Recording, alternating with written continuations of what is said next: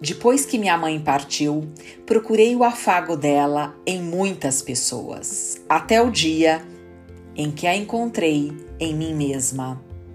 Deixo para vocês as palavras que me fizeram sair do fundo do túnel, ao sentir a presença da força e da luz da minha eterna mãe no meu coração.